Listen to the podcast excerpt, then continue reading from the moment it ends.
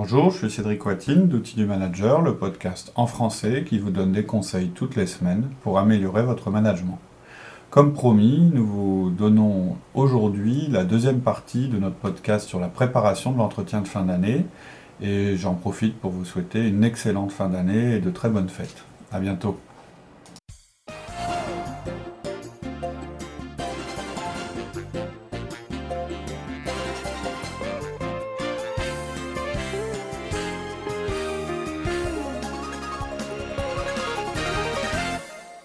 Continue sur euh, les entretiens de fin d'année, on va pas se redire bonjour. Euh, donc on en était... Deuxième partie. Ouais, deuxième partie.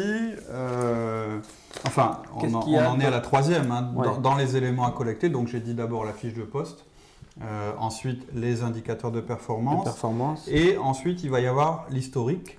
Et en fait, quand je parlais d'historique, c'est vrai, je- on, on peut avoir dans l'historique les précédentes revues de, de fin d'année. de, de- de fin d'année, euh, ou entretien de fin d'année, ou évaluation de fin d'année, hein, selon le, le- Moi j'aime bien évaluation de fin d'année parce que c'est vraiment ça. On va juger la performance de la personne. Mais ça s'arrête pas là, c'est-à-dire que dans les éléments euh, historiques, euh, vous allez devoir un petit peu passer en revue dans l'année les événements critiques qui ont, eu- qui ont eu lieu. Bon, c'est a- facile, on reprend tous nos notes de 1 à 1. Alors les notes de 1 à 1, Pour ça c'est un super fait. élément de- d'entrée. Euh, Ceux qui n'ont pas encore mis leur 1 à 1 en place, Ah, tant pis pour tant eux. pis pour eux. ça, fait assez, ça fait assez longtemps qu'on le répète. Euh, non, plus sérieusement, si vous êtes, si c'est la première fois que vous écoutez euh, Outils du Manager et que vous avez simplement euh, tapé dans un moteur de recherche euh, entretien de fin d'année et vous êtes tombé sur ce podcast, il y a quelque chose qui est important que vous compreniez, c'est que Outils du Manager, c'est pas juste vous expliquer comment on fait un entretien de fin d'année, c'est un système qui est plus général, qui est pas compliqué à mettre en application, mais vraiment une des bases de notre système, c'est un petit entretien qui a lieu toutes les semaines et qui s'appelle le 1 à 1. Donc à ce stade, si vous, vous pouvez écouter ce podcast jusqu'au bout, mais ce qu'on vous conseille surtout, c'est d'écouter les ce- 40 premiers. Enfin, pas les 40, non, non, il faut écouter, il y en a 3 sur le 1 à 1. C'est vraiment indispensable. hein. Sur le site, ils sont, euh, ils sont regroupés sous la- sous l'appellation les fondamentaux. Mais, euh, et sur iTunes, vous tapez euh, le 1 à 1, euh, ou peut-être le meilleur outil de management, je crois que c'est ça, comme ça qu'on l'a nommé, et puis il faut, faut écouter ces podcasts-là. Enfin voilà, c'était euh, Petite parenthèse. Petite parenthèse, bon, si vous n'avez pas de 1 à 1 ou même si vous avez des, des notes de 1 à 1, euh, vous pouvez euh, aussi euh, compléter ça par la, tout ce qui est notes relatives à la participation à un projet ou à un incident qui a pu avoir lieu avec un client ou qui illustre bien, euh, je dirais, la manière dont votre, euh, votre collaborateur euh, a fonctionné, bien ou mal hein, d'ailleurs. Tous les recommandés que vous avez envoyés dans l'année. oui, alors s'il y a des éléments légaux, des choses comme ça, évidemment, ça fait partie des- des- des- des éléments. clair. Une occasion, où le, voilà, toutes les occasions, en fait, le salarié s'est illustré. Pourquoi il faut faire cette collecte complète avant de commencer à évaluer? C'est parce que vous allez forcément être influencé par la- l'attitude très récente du salarié.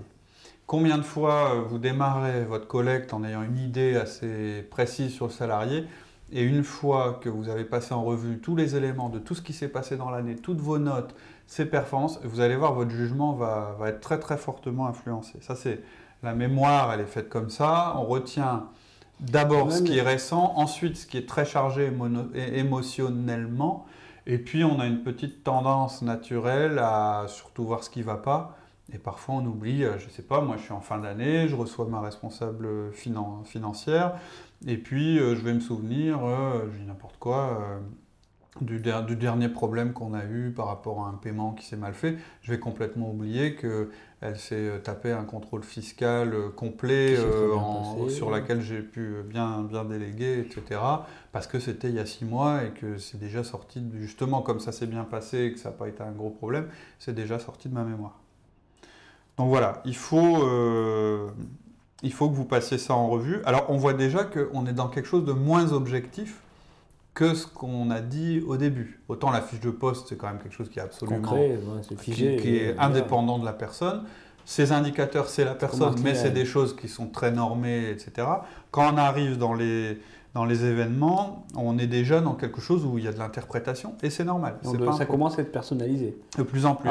ok, on a les indicateurs de performance, on a les mhm. événements importants, mhm. mais maintenant, peut-être falloir quand même qu'on prenne en considération l'attitude et le comportement. Voilà, là on arrive, euh, et c'est aussi important que le reste, hein, j'ai déjà dit, hein, euh, il y a la compétence, il y a les résultats et il y a l'attitude quand vous, jouez, quand vous jugez un salarié.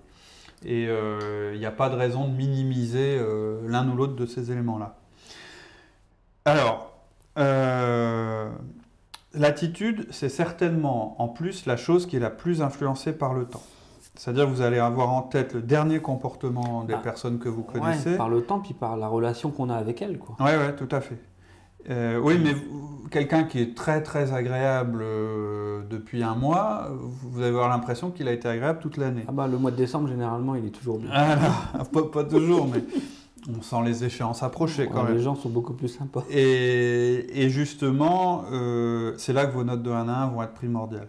Alors là, je mets en garde quand même sur une chose, c'est que vous restez dans l'ordre du comportemental, de ce que vous avez observé. C'est important parce que dans votre restitution et dans votre jugement, vis-à-vis de la personne, vous allez devoir euh, juger le comportement. Hein. comme quand on parle de feedback. Quand vous faites pas un feedback à quelqu'un, vous dites pas euh, il est amical. Ce qu'il faut vous dites il est, il invite fréquemment ses collègues au café. Ça c'est un fait. Amical, c'est un jugement que vous portez. voilà, faut, il faut toujours pouvoir noter quelque chose de un, un, fait concret. Oui, enfin c'est surtout qu'il faut faire partie, euh, prioritairement faire allusion à ce que vous avez observé. C'est vraiment la méthode du feedback. Voilà, on se rapproche fort du feedback. Euh, par exemple, vous n'allez pas dire bah, telle personne est positive, même si, vous, même si c'est ça que vous ressentez.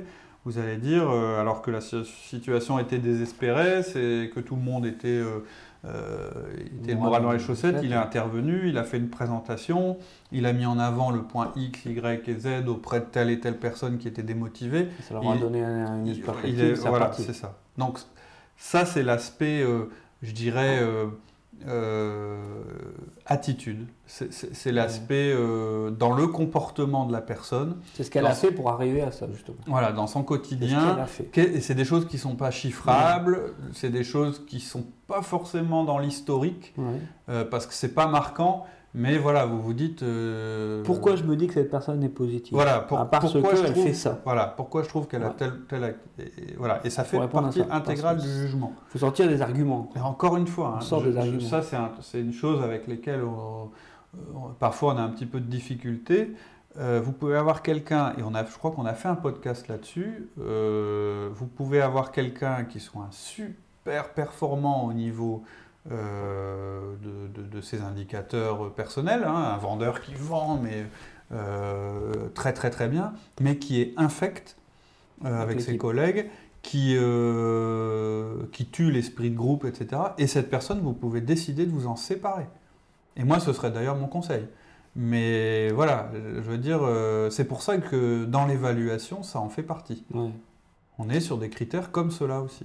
Ensuite, il y avait quelque chose, euh, moi je trouve très intéressant et mhm. qui peut peut-être euh, choquer ou qui va peut-être aussi également euh, mettre mal à l'aise. On n'a pas l'habitude de demander aux gens, c'est de faire leur auto-évaluation. Mhm. C'est ce qu'on a dit au début, donc c'est le dernier élément.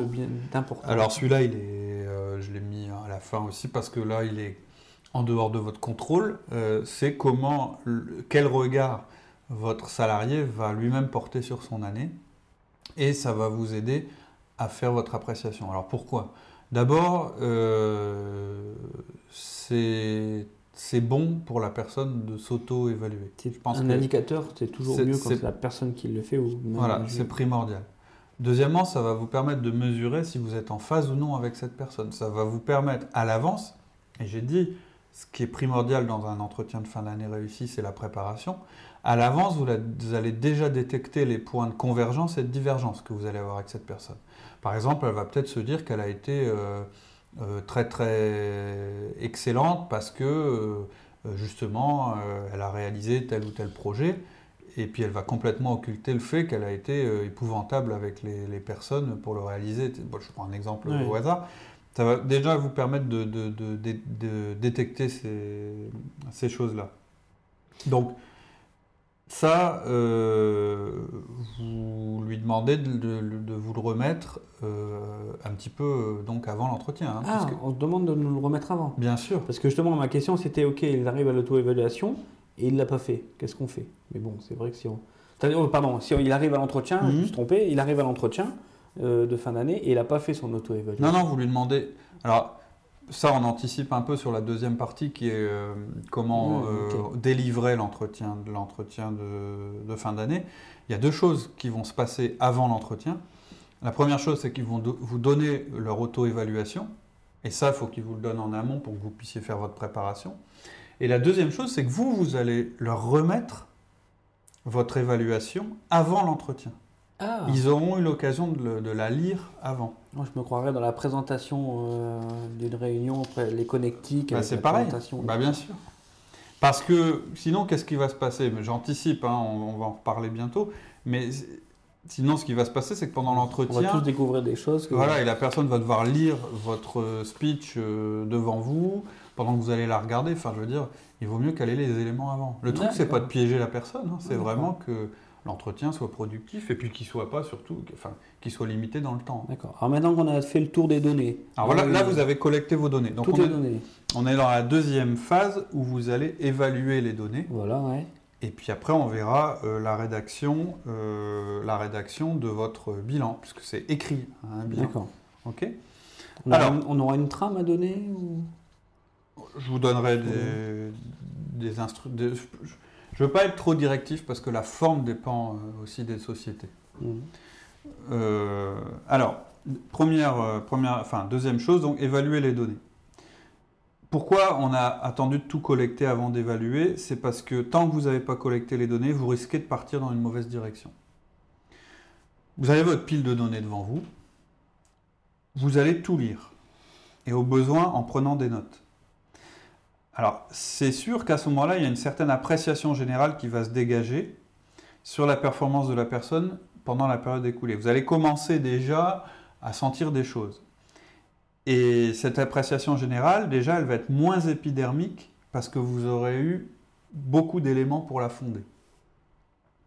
Donc je vais vous recommander maintenant trois choses importantes qui vont devoir avoir lieu pendant, euh, je dirais, l'évaluation des données. La plus importante, la plus importante, c'est que vous allez devoir choisir un message clé. Alors ça, vous retrouverez souvent ça dans nos podcasts comme conseil, qu'il s'agisse d'une présentation, qu'il s'agisse d'une délégation, etc. Il faut que vous, une fois que vous, êtes imprégné de la matière, que vous dégagiez le message clé. Euh, quel va être le message principal que vous allez vouloir faire passer à votre collaborateur au cours de l'entretien? Le message. C'est quoi la seule chose que je veux qu'il retienne après mon évaluation? C'est quoi C'est le titre que tu mets sur la feuille? C'est quoi? Non, ça va être le fil directeur de tout l'entretien. D'accord. C'est quelque chose que vous allez dire au début, que vous allez dire pendant et que vous allez répéter après. C'est un exemple à nous donner Je vais vous donner un exemple, euh, mais ça veut dire que ça, ça veut pas dire que c'est le seul message que vous allez passer, mais, ça veut dire que tous les autres messages vont être secondaires. D'accord. Ça ne veut pas dire que vous allez enlever tout ce qui est négatif ou enlever tout ce qui est positif, mais ça veut dire que vous allez clairement orienter votre discours. Un entretien de fin d'année, c'est pas neutre. Vous allez dire quelque chose, vous allez juger la personne, et il faut qu'il comprenne bien comment vous le jugez. Le, truc, ça va pas être de faire une remarque à gauche, une à droite, d'enrober le machin, euh, de dire. Et pour que le type, quand, quand il sort, euh, il se dise bon, euh, parce que c'est souvent ce qu'on se dit à la fin d'un entretien de fin d'année, sauf quand on est dans les extrêmes, genre je suis promu, genre je suis viré. On ressort et on se dit bon, bof, ça s'est pas trop mal passé, ça a l'air d'aller. en général, ça c'est les boîtes où tout le monde a la même prime d'ailleurs. Et en réalité, l'entretien de fin d'année sert absolument à rien puisque la personne ressort euh, sans plus de, de, de, connaissance de ce que vous pensez d'elle. Le message, ça peut être quelque chose à modifier ou un comportement négatif à modifier ou quelque chose de... C'est votre évaluation, c'est un entretien d'évaluation. Donc la personne, quand elle va ressortir, elle doit savoir comment vous l'évaluez. Si c'est positif, si c'est négatif, si c'est... et les conséquences que ça a. Je vais vous donner un exemple, je vais anticiper un peu par rapport à Pour Euh, pour, pour que vous, vous compreniez bien par rapport à la deuxième partie, juste ce que je veux dire, c'est que quand vous allez passer en revue vos données, vous allez prendre un papier à côté de vous et vous allez commencer à formuler votre message clé. Peut-être Mhm. vous allez en avoir 4-5, vous allez réunir des preuves. Là, vous êtes dans une espèce de, de collecte. C'est pas un brainstorming, parce que c'est...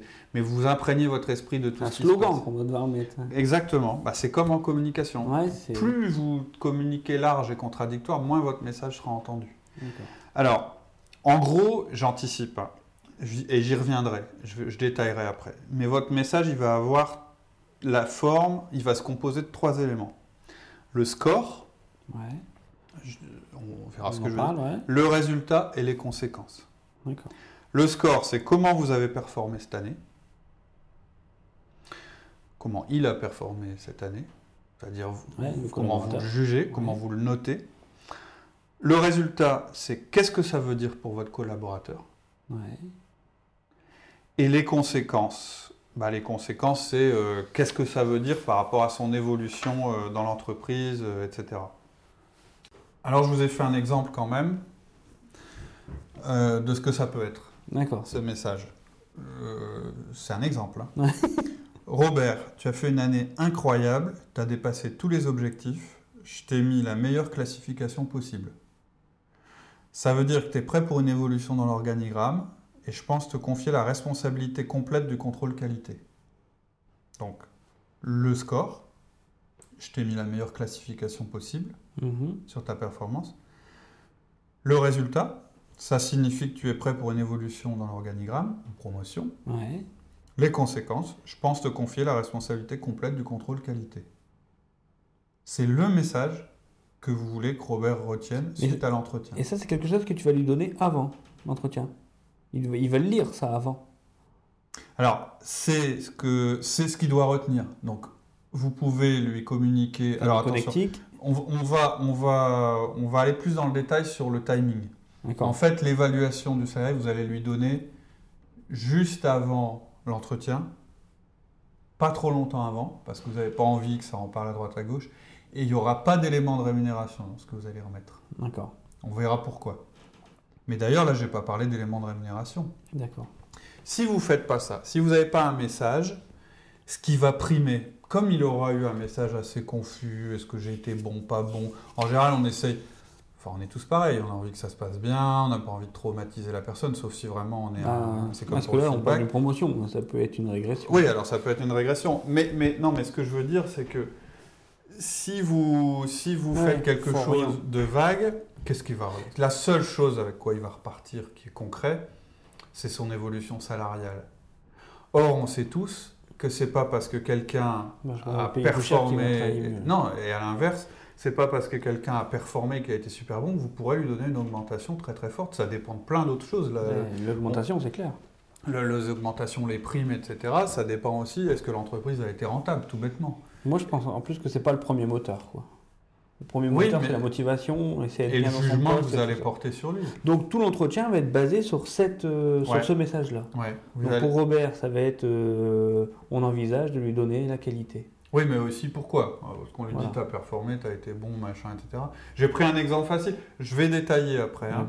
Euh, quand on passera à la partie euh, délivre, enfin, où on va délivrer le- le- l'entretien euh, de fin d'année, vous verrez qu'en réalité, le score, euh, on peut faire des classifications, les- le résultat aussi, et bon, il n'y a que la partie conséquence qui va être complètement variable selon les situations. D'accord. Ça, c'est le plus important. C'est votre message. Vous faites un entretien, c'est pour délivrer un message.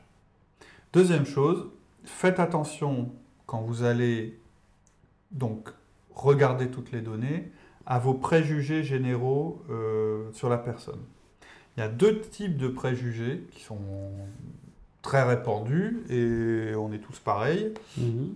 C'est j'aime, j'aime pas par rapport à la personne, je l'aime pas. Donc tout ce que je vais lire va être influencé Ouais, par le fait que ce type-là, euh, ben, je l'aime pas. Un Alors, manager, il n'a pas le droit de, de toute façon de. Bah, on est tous influencés. On est humain, mais on doit quand même faire la part Mais on doit rester objectif. Voilà. Et, et on va avoir toujours tendance à minimiser les défauts ou les mauvaises performances d'une personne qu'on aime bien et à amplifier ceux euh, d'une- personne qu'on n'aime pas. Le second euh, préjugé qu'on peut avoir, c'est de se comparer. ou de croire que l'autre est, comme nous. en communication, c'est classique. Je lui dis ça euh, parce que moi, c'est un argument qui me parle. Par contre, lui, euh, donc ça va lui parler. En réalité, lui, ça va pas, oublier les profils. Voilà, de la même manière, voilà, euh, c'est bien d'avoir une bonne connaissance des personnes parce que sinon, on va toujours essayer de les juger par rapport à nous. On va se dire, bah moi, j'aurais réussi dans telle situation. Ici est mal pris, etc. Il faut éviter, hein, vous analysez la personne. Donc ça, mhm. c'est la deuxième, je dirais, c'est le deuxième risque euh, par rapport aux préjugés. Ensuite, il y a une troisième chose euh, que vous allez faire qui va être, euh, à mon avis, très difficile. C'est l'analyse distributive. Qu'est-ce que ça veut dire l'analyse distributive? Vous allez classer les gens dans votre équipe. Et vous allez les classer selon plusieurs groupes. Les meilleurs contributeurs, les contributeurs moyens et les moins bons contributeurs. Alors, les échelles, elles peuvent varier, mais clairement... Ça dépend des métiers aussi après. Je vous demande là de les classer, c'est-à-dire de les mettre dans un ordre. C'est, Alors, je sais que c'est dur. Moi, si je te demande ça demain, tu vas me dire, non, euh, non, non, moi, euh, les gens, euh, ils sont tous, tous bien, quoi. Bah, il faut pouvoir se poser une question, ça dépend sous quels critères. Non, je vous demande un jugement général. C'est-à-dire, dans une équipe, vous me les classez dans l'ordre. Euh, ça ne veut pas dire que vous allez virer les derniers et forcément promouvoir les premiers, parce que ça, c'est, je veux dire, là, on, rentre dans autre chose. Mais c'est un classement. Alors, je sais qu'on n'aime pas ça en général. Hein. On n'aime pas dire, euh, et puis on a peur de susciter des jalousies, etc., etc.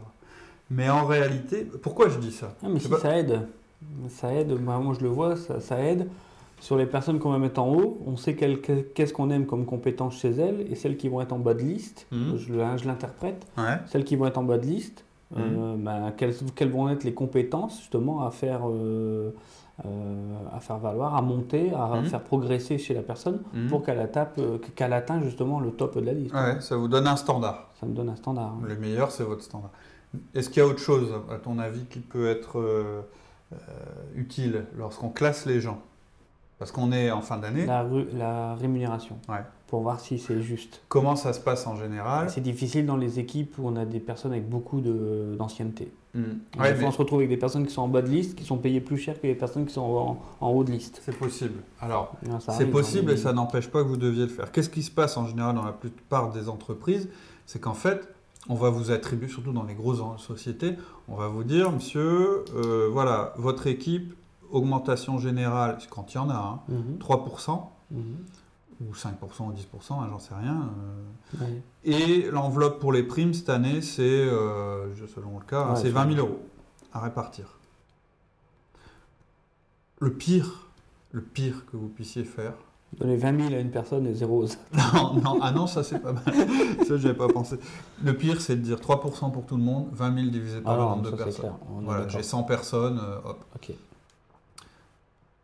vous devez vous faire violence, et c'est quelque chose qui n'est pas naturel. Vous allez devoir mécontenter les moins bons et contenter les meilleurs. un système juste en management, c'est pas de répartir de façon équitable la prime. Sauf, sauf très rares exceptions. Où il peut y avoir un des critères des objectifs qui est dessus. Voilà. Où tout le, monde a, sinon, les 100 euros. Par contre, sinon vous allez vous sentir bien quand vous allez le faire. Tout le monde, vous aurez l'impression que tout le monde est content. Votre entretien va, plutôt. Et on va tirer les meilleurs vers le Vous allez dire attendez les gars, moi je suis juste, tout le monde pareil, euh, on est tous frères.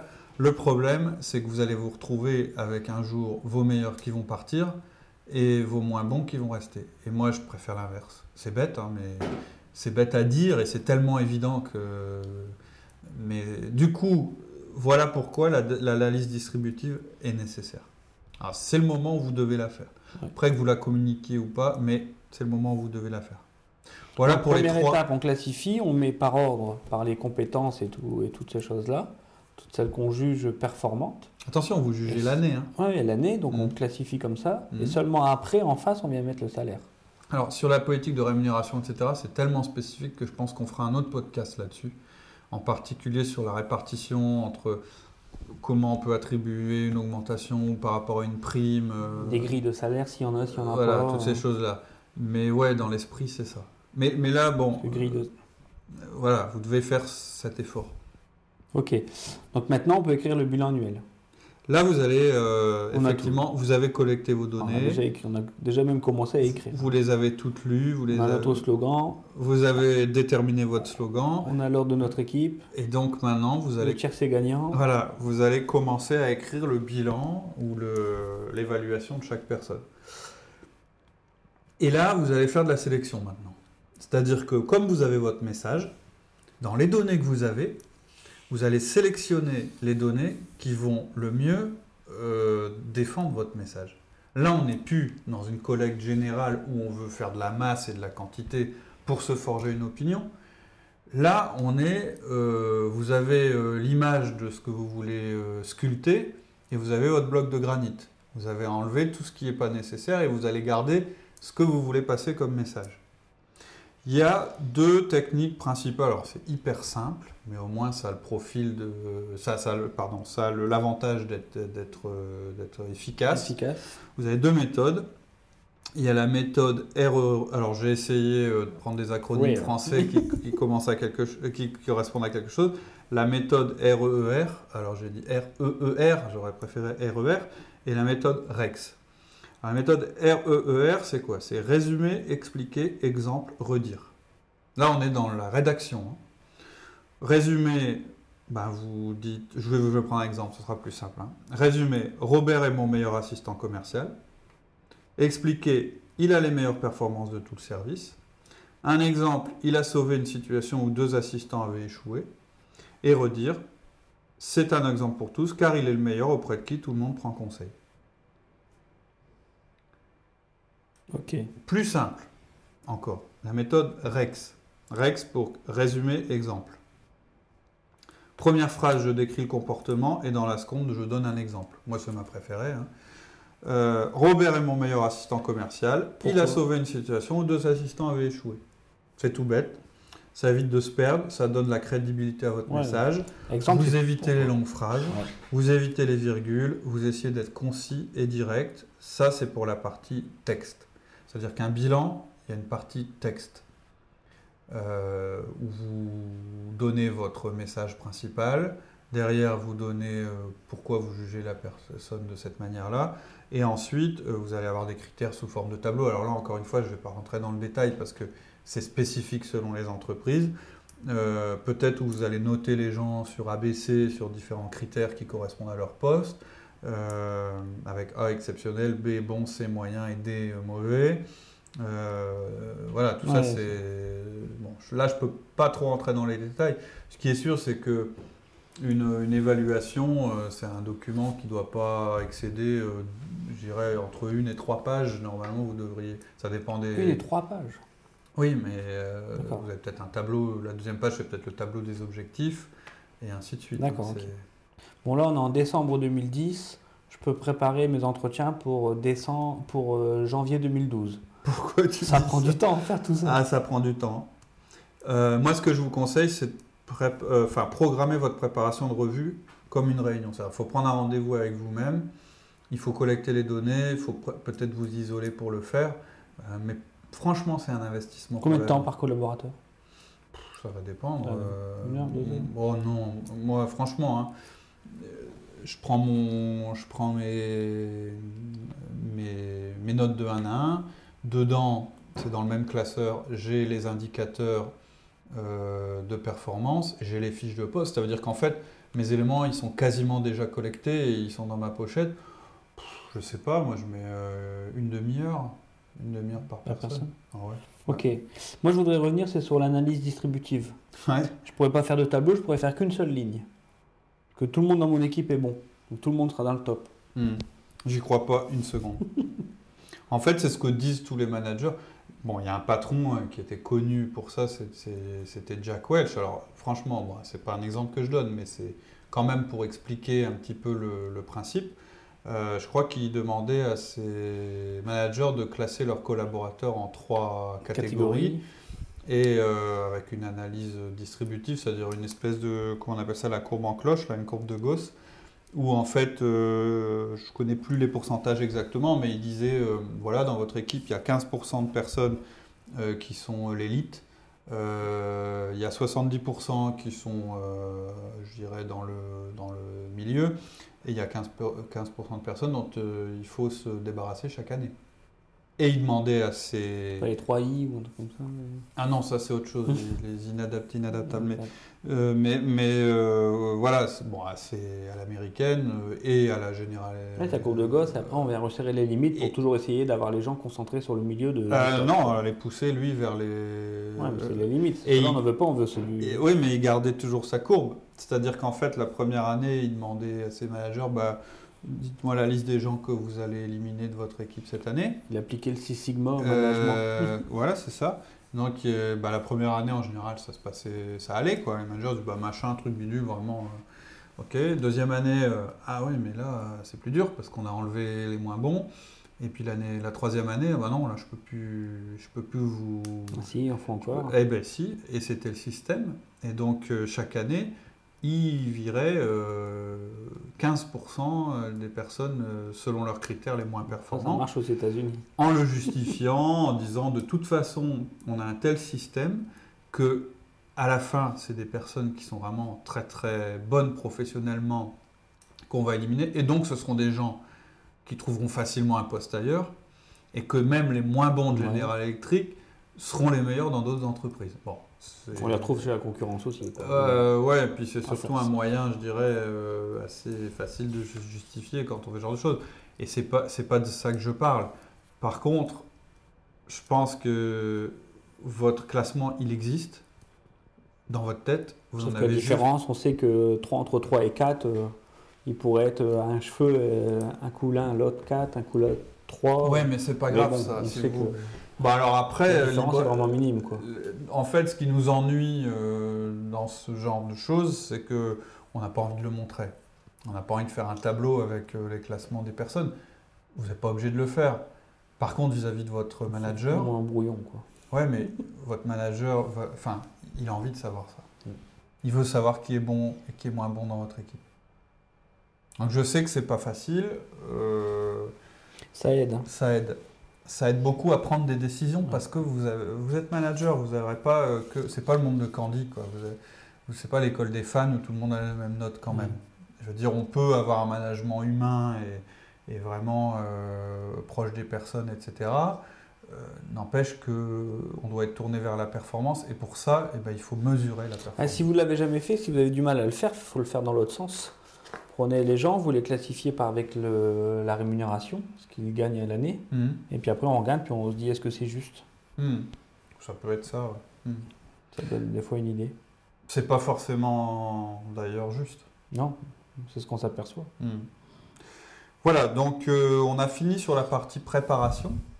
Euh, et puis la prochaine fois, on abordera la partie euh, où on où là on est devant, enfin comment faire d'abord, quel, est le timing, dans quel ordre les choses vont, se dérouler, et puis ensuite euh, bah, comment va se dérouler l'entretien en lui-même. Mais déjà là, vous avez tous les éléments pour vous préparer. bien avancer.